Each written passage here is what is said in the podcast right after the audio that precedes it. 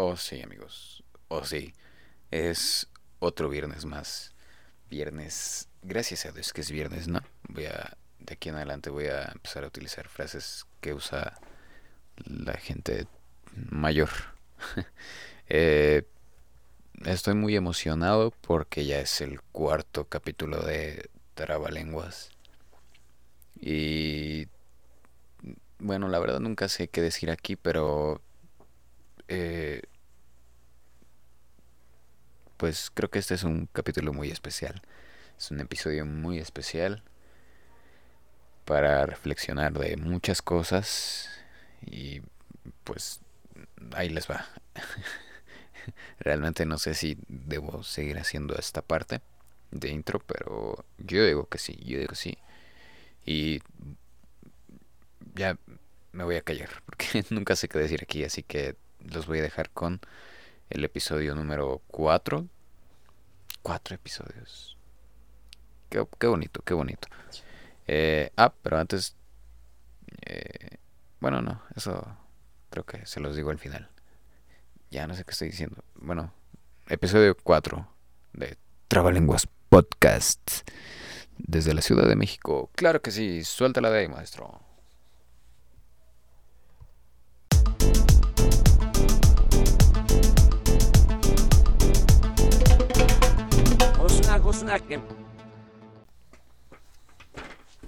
Ay, güey.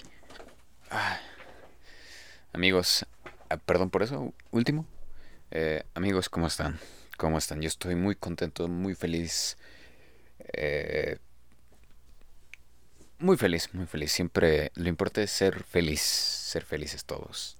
Eh, hoy me encuentro muy emocionado porque Llevan cuatro, cuatro episodios. Nunca, nunca creí que podría llegar a ser cuatro episodios. Porque pensé que esto se iba a quedar ahí botado. Pero vamos bien, vamos bastante bien. Sean bienvenidos a Lenguas Podcast. Mi nombre es Manolo y vamos a comenzar. Vamos a darle porque hoy, hoy traemos un episodio bastante conmemorativo y significativo. Eh, como saben, bueno, esto, este episodio sale el viernes, el viernes 20 de septiembre del 2019. Pero, pues como saben, el 19 se conmemora una fecha bastante significativa para todos los mexicanos. Bueno, México en general, pero más para los que somos de aquí de la Ciudad de México zonas cercanas, porque se conmemoran los sismos.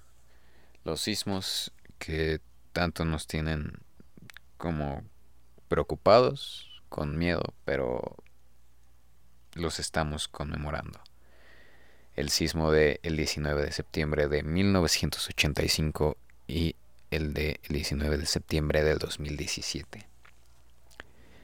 Eh, también el pasado 7 de septiembre se conmemoró dos años también, dos años del sismo que azotó toda la costa sur de México, que fue el más fuerte registrado. Pero... Y que, bueno, igual dejó muchas víctimas, muchos daños. Pero, ¿qué pasa con los el 19? Pues no hace falta explicarlo, pero pues hay que hacerlo. 19 de septiembre es una fecha que ya está muy metida dentro del consciente colectivo de todos los mexicanos, de todos los que vivimos aquí en la Ciudad de México, de los que vivieron el temblor del 85 y los que vivimos el del 2017. No solo porque han sido de las catástrofes que, que más han azotado a la Ciudad de México y al país en especial, en general, perdón, sino porque ocurrieron en la misma fecha. Yo no entiendo, no, no entiendo, no, no sé por qué, no sé cuál es la probabilidad, cuál fue la probabilidad de, de eso. 19 de septiembre. sigo sin comprenderlo. No sé, llámenle como quieran. Llámenle coincidencia, llámenle destino, llámenle señal. Pero pues es bastante, bastante curioso. Pero bueno, vamos a empezar recordando qué pasó el 19 de septiembre de 1985. Eh, seguramente, bueno, seguramente sí, seguramente no. Pero lo más probable es que tú aún no nacías. Tú que estás escuchando esto, aún no nacías, o a lo mejor ya nacías, pero ya nacías, ya, ya habías nacido, pero no te acuerdas. Eh, seguramente habrá no sé, tus papás, tus abuelos, mm, familiares cercanos, si vivieron ese momento, podrán platicarte de, o seguramente ellos lo habrán hecho. Una mañana de el 19 de septiembre de 1985, eh, pues todo transcurría bastante normal. Las actividades en esta ciudad comienzan desde muy, muy temprano. Demasiado temprano. Pero pues cualquiera diría que iba a ser un día bastante normal, bastante normal. Eh, con el tráfico de siempre, los problemas de siempre, que en ese entonces, o sea, no sé, me hubiera gustado vivir en los ochentas. Siento que había un poco más de inocencia en la inocencia ochentera. Pero bueno, eh, como ya mencionamos, las actividades en esta ciudad empiezan bastante, bastante temprano y pues tan temprano que así, así llegó este evento de la naturaleza. 7 con 17 de la mañana. Mucha gente ya estaba trabajando. Otra mucha se encontraba preparándose para ir al trabajo. Los niños para ir a la escuela eh,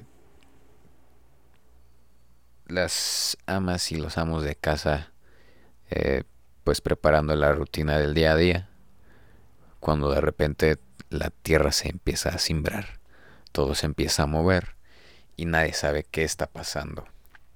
Nadie sabe cómo reaccionar en ese momento. Nadie sabe qué hacer. Me salgo me quedo. Eh, simplemente son fenómenos que nos toman por sorpresa a todos. Independientemente de las instrucciones que se nos den, de los consejos, en ese momento no sabes qué hacer. Y esto fue con las personas de aquel 19 de septiembre del 85. Muchas no supieron qué hacer. En ese entonces, pues no se tenía una cultura en cuanto a este tipo de fenómenos. Eh, otra parte era, bueno, y lo sigue siendo, que México es un país muy, muy católico. ¿Y qué tiene que ver esto? Bueno, eh, según experiencias de varias gente que me ha contado, de varias gente que ha platicado, eh, lo que hacían antes era, en vez de salir, porque aparte era algo que nadie decía, porque no estaba tan metido dentro del consciente colectivo de la gente, mucha gente lo que hacía era ponerse a rezar, eh, pero dentro de sus casas. Entonces, pues esto resultó no tan conveniente, porque mucha gente de aquel 19 de septiembre, pues quedó sepultada bajo sus casas por no salir, por no que igual era, era, eran otros tiempos, ¿no? Ahorita suena la alarma y en chinga sales, pero en ese entonces era como de, no, a ver, vamos a quedarnos aquí, vamos a esperar a que pase. Pero desde aquella fecha supieron que no, no es la mejor idea quedarse aquí en casa. Lo que hay que hacer es salir. 7, 7 y 17 horas, 7 y 7 de la mañana. Piensen ustedes ¿Qué hacen a las 7 de la mañana. Muchos se están levantando y muchos ya están en la escuela.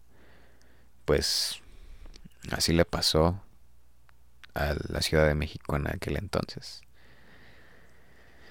Em, de magnitud alrededor de 7.19 grados, que duró dos minutos. Dos minutos que fueron una eternidad para las personas de aquel entonces. Dos minutos que no pasaban, dos minutos en que todo se movía, todo se caía, la tierra se abría, edificios caían. La incertidumbre atacaba a la sociedad mexicana de ese entonces. Eh, digo, a mí no me tocó vivir en ese entonces, pero toda la evidencia que está por fotografías, videos, la transmisión eh, más conocida, más emblemática sobre esto, que era el noticiero hoy mismo, conducido, aquí tengo el dato, conducido por Lourdes Guerrero con Juan Dosal y María Victoria Lamas en Televisa.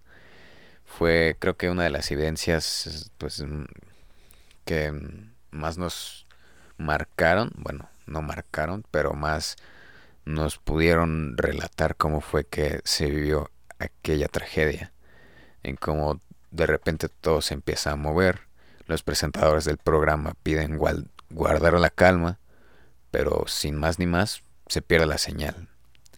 ¿Por qué se pierde la, señal? Pues porque toda la ciudad está hecho un caos. Eh, como les comentaba, por toda la evidencia audiovisual que tenemos, podemos darnos una idea de lo que azotó a la sociedad mexicana de aquel entonces. Edificios caídos, eh, pánico, crisis, miedo, una incertidumbre de una réplica, varias réplicas, en no saber qué hacer. Eh, había miles de edificios caídos. ¿Por dónde empezar? ¿Cómo vamos a hacer para rescatar a las personas que están ahí? Y bueno, así empezó una larga, larga travesía para la Ciudad de México en aquel entonces. Eh, varios, de entre los varios edificios que se cayeron, mm, en Tlatelolco, eh, el Hospital Juárez, eh, Televisa, bueno, en ese entonces no se llama Televisa, pero hoy es Televisa, y en Chapultepec, edificios, condominios, había gente, había gente y ese fue el punto donde la sociedad mexicana se lució, se lució por ayudarse entre ella misma. Miles y miles de ciudadanos salieron de inmediato a ayudar porque sabían que todos estaban afectados, todos estaban en peligro y realmente eran ciudadanos, era gente que iba de paso a su trabajo, eran jóvenes que iban de paso a la escuela, era gente que en ese, en ese momento se encontraba trabajando. Eran desconocidos entre sí, pero lo que tenían en común es que eran mexicanos y estaban bajo el mismo efecto que provocó esta situación. Miles y miles de personas salieron de inmediato a ayudar a todo aquel que lo necesitara. Se formaron filas de gente para retirar escombros, para ver de qué manera podían ingresar a estos edificios caídos para salvar vidas. Eran completos desconocidos y ahí es donde entra un punto clave, una característica que distingue a la sociedad mexicana. Me podrás caer muy de la verga, muy, muy de la verga. No te podré conocer y podré hacer muchas cosas que a ti no te parezcan. Pero si hay algo que nos afecta en común, ten por seguro que nos vamos a ayudar. Por seguro que te voy a ayudar y que voy a estar ahí. Y no importa si no te conozco, no importa quién seas, de dónde vengas, qué haces, vas a tener mi mano como un apoyo, como una ayuda. Eh, eso creo que para mí fue uno de los puntos a destacar de entre toda la tragedia, entre todo el caos y la destrucción.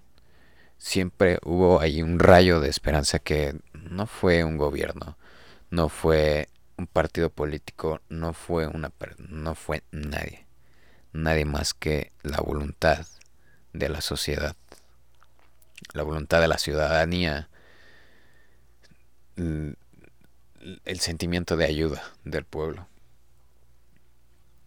Eh, pues la ciudad estaba...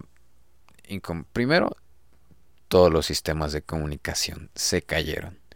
La telefonía, la televisión. Eh, el único que era más eficiente era el radio.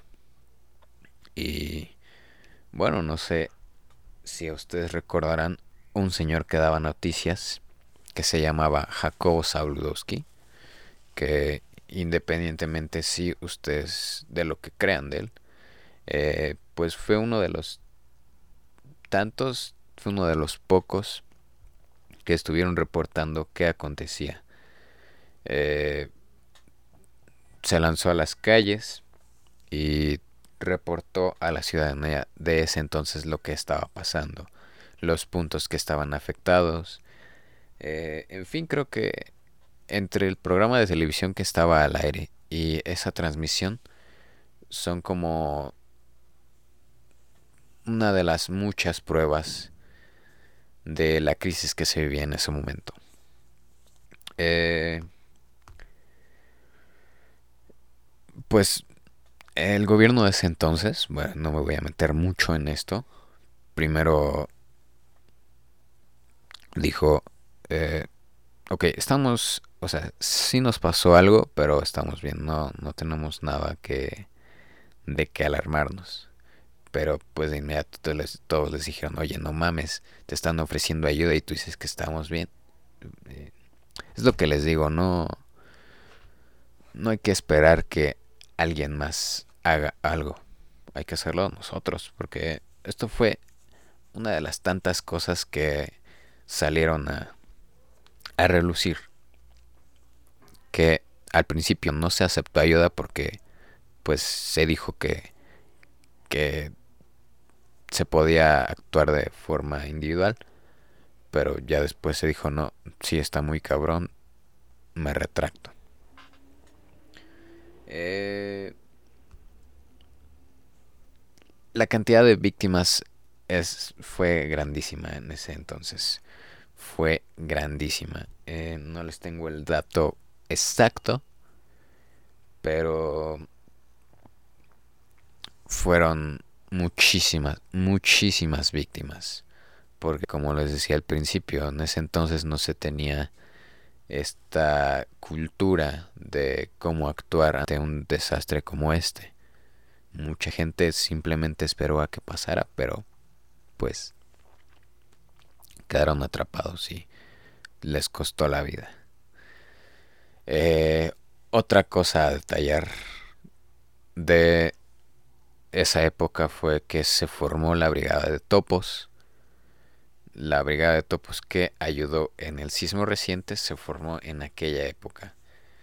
Eh, eh, no me voy a meter a muchos detalles generales, pero fue porque quien fundó esta, esta brigada, esta organización, pues tal cual, como un topo, entró, entró entre los escombros para ver si había víctimas y ayudar en lo, lo más posible.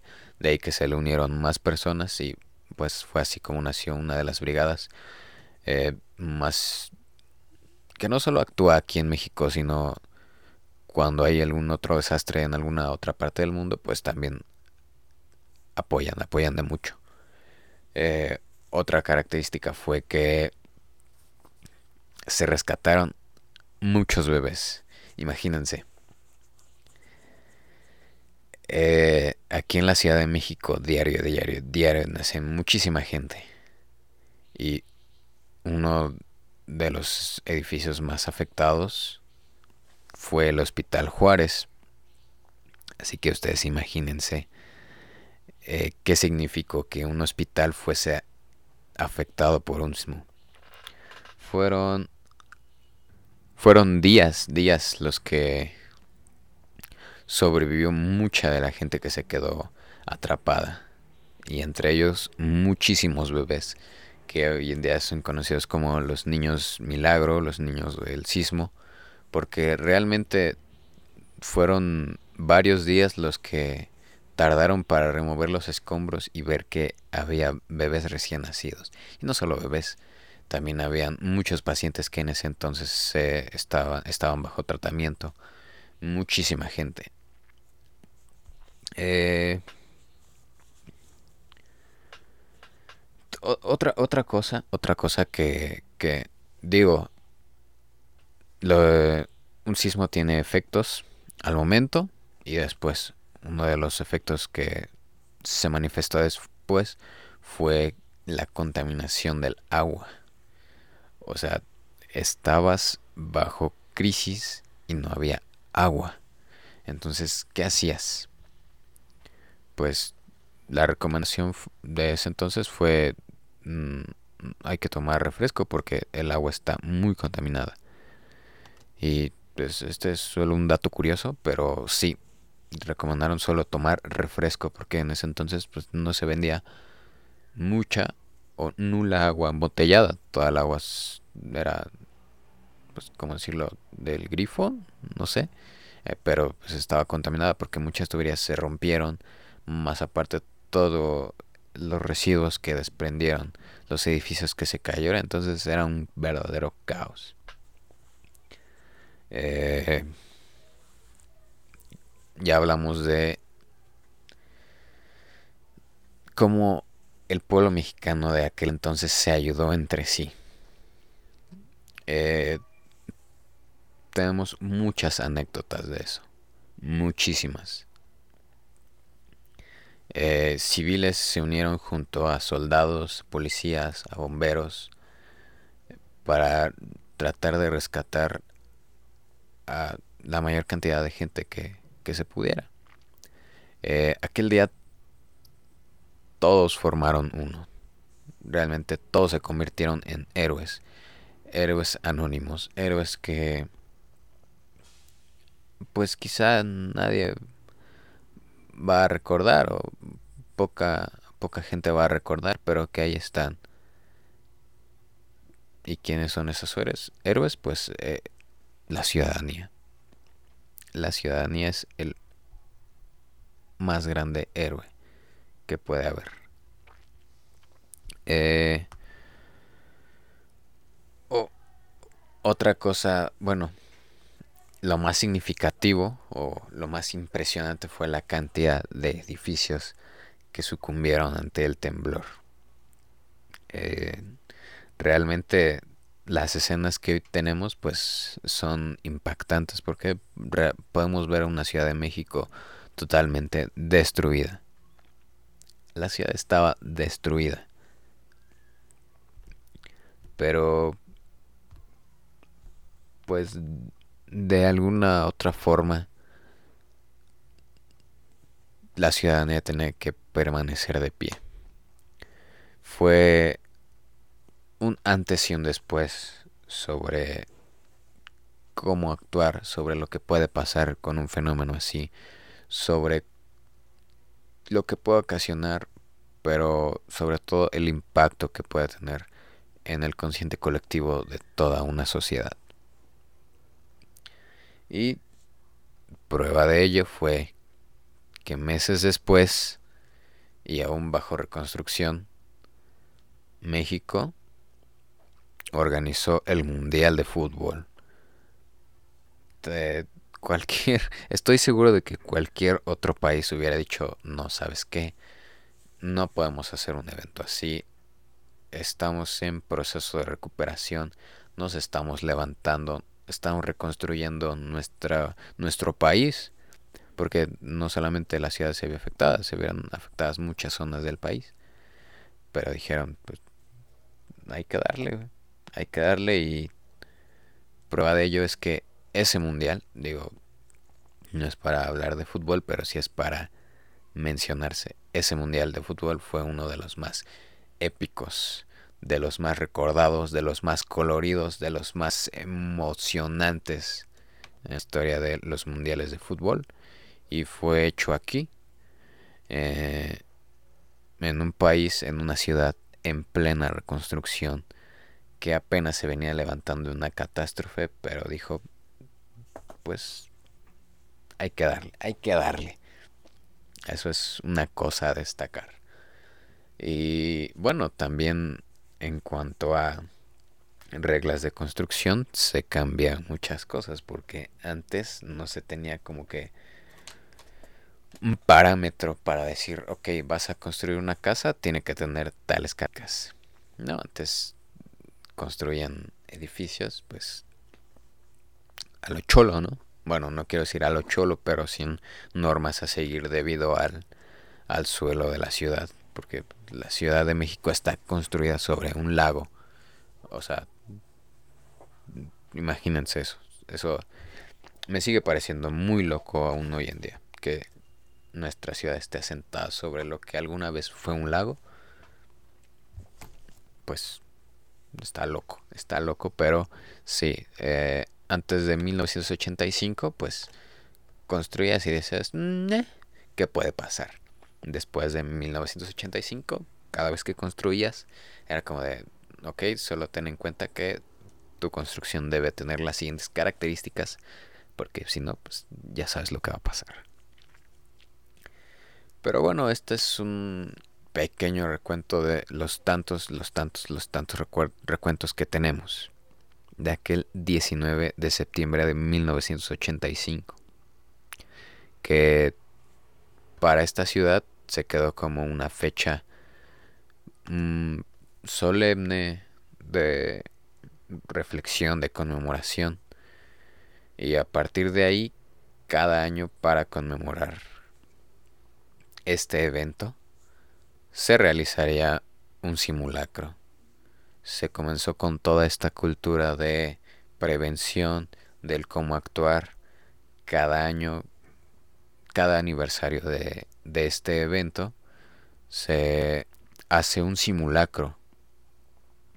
Un simulacro que a veces no tomamos en cuenta. Digo, yo cuando era más pequeño, pues, o sea, sabía que había sido un evento un evento pues muy trágico y que el, simulacro era el simulacro el simulacro era parte de la conmemoración de tal evento pero decían como así vamos a salir vamos a perder clase y estoy seguro de que mucha gente lo tomaba así como de eh, qué puede pasar es un simulacro entonces todos aprovechaban para que el cafecito que echar la guasa hasta que, hasta que llega otro aniversario más. Otro 19 de septiembre. Esta vez en el año de 2017. Eh, si no mal recuerdo era 11 de la mañana cuando suena la alarma sísmica. Todos vamos con el simulacro. Vamos pendejeando como siempre. Eh, sí, guau, guau, guau. guau. Eh, como siempre nos tardamos mucho porque pues era como de sí, vamos tranquilo, que estuviera pasando algo. Eh, total. Ese, ese día termina el simulacro. Pero ¿qué pasó después? Bueno, ese es...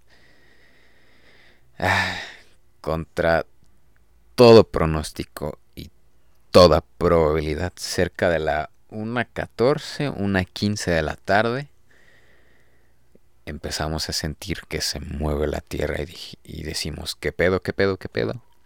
Y sí, está temblando. ¿Cómo? No me jodas, está, sí. Ay, les voy a contar mi experiencia personal. Eh, yo estaba en la escuela, yo estudiaba la prepa allá por Azcapotzalco y pues ya habíamos hecho el simulacro y estábamos en una clase normal. De física era, era clase de física. Eh, cuando de repente uno de mis compañeros le dice a la maestra, maestra, está temblando. El, nunca se me va a quitar de la mente la cara de la maestra diciendo, no mames, como que está temblando. Y en ese entonces empezamos a sentir que todo se mueve eh, en mi salón había un techo, techo falso, que era como de, de madera. Y cuando dicen está temblando, dije, no mames, agarré, creo que solo agarré mi celular y me salí, ya ni siquiera vi quién se quedó, yo me salí. En cuanto me salí, escucho como truena el techo y dije, no mames, ya valió madre. Eh, vamos saliendo hacia el pan, digo, acabamos de hacer el simulacro, sabíamos a dónde ir. Y en eso que la tierra se empezó a mover, horrible, horrible. Eh, yo casi me caigo. Eh, todos los edificios se tambaleaban como gelatina. Eh, los vidrios, yo nada más estaba esperando en que los vidrios se reventaran. todo se movía, todo se movía. Años atrás, años atrás ya me había tocado un temblor. Pero pues fue bastante leve. Yo estaba en mi casa y solo se movieron algunas cosas, pero pues nada grave. Pero este, este sí lo sentí. Y no solo yo, todo, todos mis compañeros, todos los que estábamos en la escuela en ese momento. Hubo un momento de crisis colectiva, un momento de pánico porque nada más estábamos esperando el momento en que los edificios se vinieran abajo porque realmente fue muy, muy escandaloso. Y aunque, aunque fue de menor intensidad que en el de 1985, fue más cerca de la Ciudad de México. Y pues en esa zona, fue entre la zona de Puebla y Morelos, nunca te esperas que va a haber un temblor ahí. Estás al pendiente de la costa porque ahí está ahí coinciden las placas tectónicas. Nunca te esperas que va a haber un temblor en Puebla. Pero lo hubo, lo hubo y fue lo que nos tomó por sorpresa porque la alarma no sonó, eh, empezó a temblar de repente. Fue hasta después que empezó a sonar la alarma, pero ya había pasado mucho tiempo de que empezó el temblor. Eh, realmente había mucho pánico pero lo que personalmente yo sentí fue como como si no fuera real esto porque realmente no había probabilidad de que algo así sucediera un 19 de septiembre. Estaba o se estaba consciente de lo que estaba pasando, pero saben como de esas veces en las que no saben si lo que están viviendo es real, no sabía que en sí que estaba pasando. Fue ya minutos después que dije, ok, ya, eh, voy a tranquilizarme. Eh, no, no hice intentos por comunicarme con mi mamá porque pues toda la comunicación se cayó y se saturó porque pues fue si de por sí un sismo es sorpresivo, que realmente ahora tenemos alarmas sísmicas, pero ese fue mucho más sorpresivo y no, no encuentro cómo describirlo correctamente. Fue sorpresivo, sorprendente. Creo que esa es la forma en la que podemos describir lo que pasó ese día. Eh, la ciudad quedó hecha también un desmadre, un caos. Eh, al menos en mi escuela, pues como les dije, el techo se rompió, una lámpara casi se cae. Eh, todos estábamos pendientes de no se vaya a caer ahorita el edificio, no vaya a haber una réplica. Ya como pudieron, nos sacaron. Y pues veías a toda la gente que salió de sus trabajos, de las escuelas, de las oficinas, del lugar donde estuvieran para irse a su casa, porque la verdad, pues se paralizó la ciudad en ese momento. Eh, yo iba, o sea, sabía, para empezar no sabía cómo estaba mi mamá, que es la persona con la que vivo. Eh, no sabía qué había pasado por la zona de por donde yo vivo. Yo vivo en el norte de la ciudad, pero se sintió súper cabrón. Entonces, digo, en el norte no se sienten mucho los sismos, pero dije, no, de seguro algo pasó. Y entonces iba como un zombie, la verdad. No, no traté de alterarme tanto. Eh, traté de mantenerme con un perfil bajo, pero pues, ¿qué haces en ese momento? ¿Cómo reacciones? Eh, se los juro, iba como, como un zombie, o sea, iba viendo todo lo que había dejado el sismo, pero realmente pues no, aún no dimensionaba lo que había pasado. Eh, llegó a mi casa, eh, afortunadamente no le pasó, digo, sí se cuartió en la azotea, pero ya le echaron ahí mezcla, entonces ya quedó, ¿no? Eh, pero llego a mi casa y en cuanto abro, la primera persona que veo es mi mamá corriendo, abrazándome de las cosas que nunca hace. Y me dio un abrazo y me dijo, ¿cómo estás? Y le dije, bien, ¿tú cómo estás? Y me dijo, no mames lo cabrón que estuvo. Eh, también estaba mi tía. Eh, a mi mamá no le tocó como tal en mi casa. A mi mamá le tocó en un mercado, pero dice que también estuvo súper cabrón.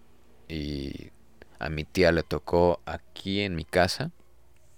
Eh, yo vivo a un lado de una fábrica y la fábrica tiene como un muro de puros vidrios. Entonces mi tía primero se salió, pero dijo, no mames, ahorita se van a caer los vidrios. Entonces no supo qué hacer.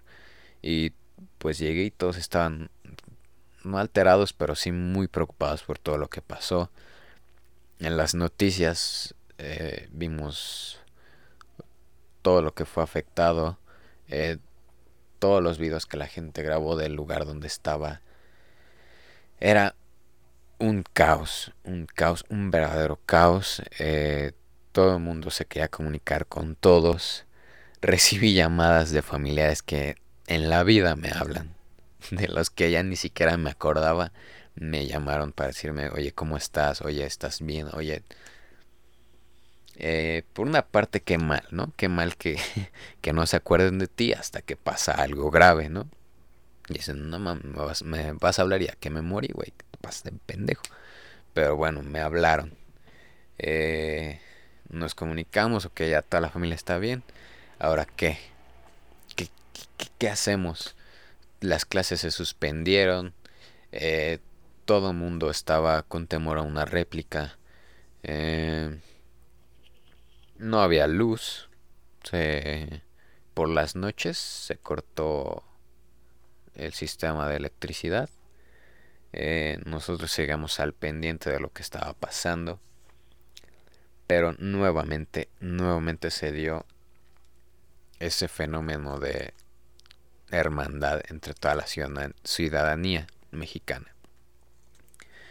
Eh, ¿Y en qué momento? ¿En qué momento? Porque es el momento en que todo el mundo está metido en su pedo, a nadie le importa a nadie, todos se valen madres. Y en esa ocasión vimos claramente que, que no, que no, que no es así. Porque al igual que en 1985, hace dos años de inmediato, todos los ciudadanos se volcaron para ayudar a quienes estaban en edificios caídos, a quienes estaban atrapados, a quienes estaban en estado de crisis para darles calma, maestras eh, tratando de calmar a los niños, cantándoles canciones para que olvidaran un poco de lo que estaba pasando, eh, personas completamente desconocidas entre sí, pasándose escombros, eh, llevando víveres, ofreciendo su hogar. Realmente, eh, pues son de los fenómenos positivos, digo, entre toda la catástrofe que ahora yo ya viví, mis contemporáneos ya vivieron. Eh, pues la ciudadanía demostró que, pues sí, o sea, entre mexicanos nos ponemos el pie, pero también nos damos la mano. Eh, cadenas humanas, eh, filas para retirar escombro, gente llevando palas, picos, eh, todo aquello para retirar escombros. Eh, es que fue un fenómeno bastante, bastante positivo y de bastante ayuda para el México de hace dos años. Eh, todo el mundo estaba expectante, pero lo importante era ayudar. Ayudar y creo que la sociedad mexicana de aquel entonces, bueno, de hace dos años, eh, mostró que lo pueden hacer de muy buena manera. Eh, salieron a la fama muchos héroes, muchos héroes sin capa, muchos ciudadanos que estuvieron ahí para apoyar a quien más lo necesitara. Eh, todo este furor de los binomios caninos, de Frida, de Evil, de Echo, de Titán, de Aquela, de Kubai, de Humo. Eh, de toda esa gente que se unió, que se unió para decir, no te preocupes, aquí estamos, de todos los sobrevivientes, de toda esa gente que estaba destruida por dentro, pero vio en alguien que conocía una esperanza. No creo que es lo que más destaca cuando sucede este tipo de cosas. Que nunca sabes de quién puedes recibir ayuda. Nunca, nunca, nunca. También se perdieron muchas vidas. Eh, por aquí tenía los datos. Fueron más de 300 fallecidos, más de 3.000 heridos, eh, muertos en el estado de Guerrero, Morelos, Oaxaca, Puebla, el estado de México, la Ciudad de México y heridos en muchas otras partes. Eh, pues fue un evento que abrió una herida que ya estaba sanada pero que vino a darlos una lección muy importante como mexicanos. Y es que el pueblo somos nosotros. México somos nosotros. Y México no es un gobierno, México no es un presidente, México no es una... México somos nosotros. Los únicos que podemos hacer algo por este país somos nosotros los ciudadanos y lo demostramos en de esa manera. El cómo nos unimos para levantar un país que había caído nuevamente para levantar nosotros y que hoy en día pues lo material aún no se recupera al 100. Pero pues tenemos mucho más tatuado el que somos mexicanos y el que si algún día estamos en peligro, nos vamos a ayudar y nos vamos a extender la mano. Eh, este año se cumplen dos años ya de aquella catástrofe que sacudió nuevamente al país, pero aquí estamos, aquí estamos, estamos preparados, estamos listos, estamos de pie, estamos de pie pese a todas las cosas malas que pasan en el país. Estamos aquí, estamos aquí, es lo que importa. Lo que importa es seguir trabajando para ser mejores ciudadanos, para ser mejores personas. Eh, ese es el mayor consejo que hoy les puedo dar. Eh, sean buenas personas, sean buenos ciudadanos. No esperen a que alguien más haga las cosas por ustedes. Tomen la iniciativa propia. Hagan lo que sea. Por más insignificante que ustedes piensen que sea, háganlo. háganlo. Si creen que eso va a impactar de una forma positiva, háganlo. Eh, mm, no cabe duda que la sociedad mexicana es única. Es única y sí hace muchas cosas mal y la caga de unas maneras muy feas y hace cosas que a veces nos decepcionan y nos hacen querer eh, salir huyendo de aquí. Pero también hacemos cosas muy buenas, muy buenas y creo que si seguimos centrándonos en las cosas buenas y en lo bueno, vamos a, a hacer un mejor país, un mejor país sin esperar que alguien más venga a ayudarnos y alguien más venga a darnos las soluciones, porque las soluciones somos nosotros. Eh, pues no me queda más que decir. No me queda palabras para... Digo, esto fue como un pequeño... Una pequeña compilación de todas esas cosas que nos traen estas fechas, todos esos recuerdos. Pero siempre y cuando nos apoyemos, mira, que se venga lo que se tenga que venir. Eh, hay que tener eh, hay que seguir trabajando en esa cultura de prevención eh, no hay que tomar las cosas a la ligera creo que a partir de de esa fecha ya nadie se toma los simulacros como un juego y qué bueno y qué malo que tenga que pasar una catástrofe para que nos tomemos las cosas en serio. Pero hay que seguir trabajando en eso. Hay que recordar a, esa, a ese pueblo mexicano que se ayudó en un momento así. Eh,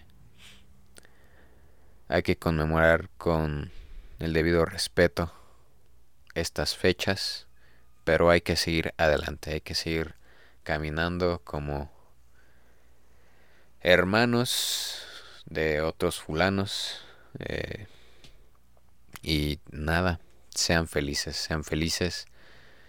Esto fue Trabalenguas Podcast y este creo que hoy no dije muchas cosas irresponsables, pero tengan presente eso, tengan presente eso y a seguir, a seguir con nuestra vida loca.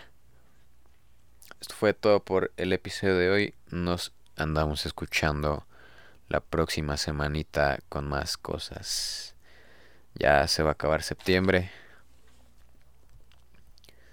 Eh, se nos está yendo rápido el año. Entonces nos escuchamos la próxima semana. Yo soy Manolo. Y sean felices, sean felices y sean todos hermanos. Adiós.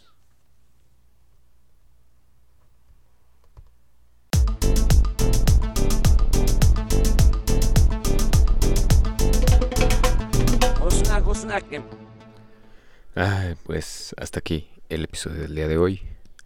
Eh, me tengo que ir. Rápido, ya, y chinga.